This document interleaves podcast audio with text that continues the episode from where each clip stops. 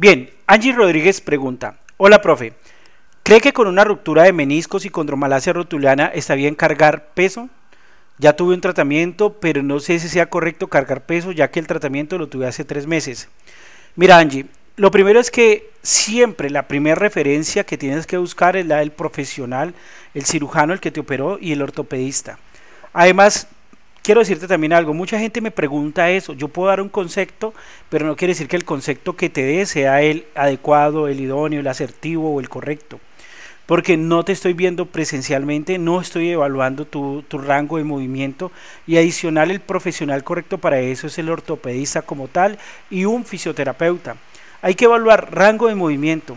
elasticidad, que tus músculos tengan, digamos, la elasticidad para permitir un rango de movimiento adecuado ¿De acuerdo? Y hay que evaluar dentro de ese rango de movimiento la estabilidad y otros elementos como de fuerza para decir que tú puedes ir haciendo un incremento de cargas. Porque después de una cirugía, después de una intervención articular, bueno, de diferentes tipos de condiciones a nivel terapéutico, que algo que se llama reflejo del trauma. Tu cuerpo, no necesariamente la rodilla, sino músculos periféricos, inclusive la pelvis, la columna, hace movimientos de compensación que pueden llevar a que te lesiones en otra parte de tu cuerpo diferente a, la, a tu rodilla como tal. La condromalacia por sí sola no es un impedimento para entrenar fuerte, hay que mirar qué adaptaciones se hacen y por eso la observación presencial o una observación en línea es supremamente importante con el profesional correcto indicado, pero en tu caso quiero decirte, por favor, hazte revisar con el fisioterapeuta y ortopedista que tenga los rangos de movimiento completo, la elasticidad y el balance postural porque tú, por ejemplo, dices, no, yo tengo rango de movimiento completo y cuando tú vas a mitad del recorrido, por ejemplo, una sentadilla,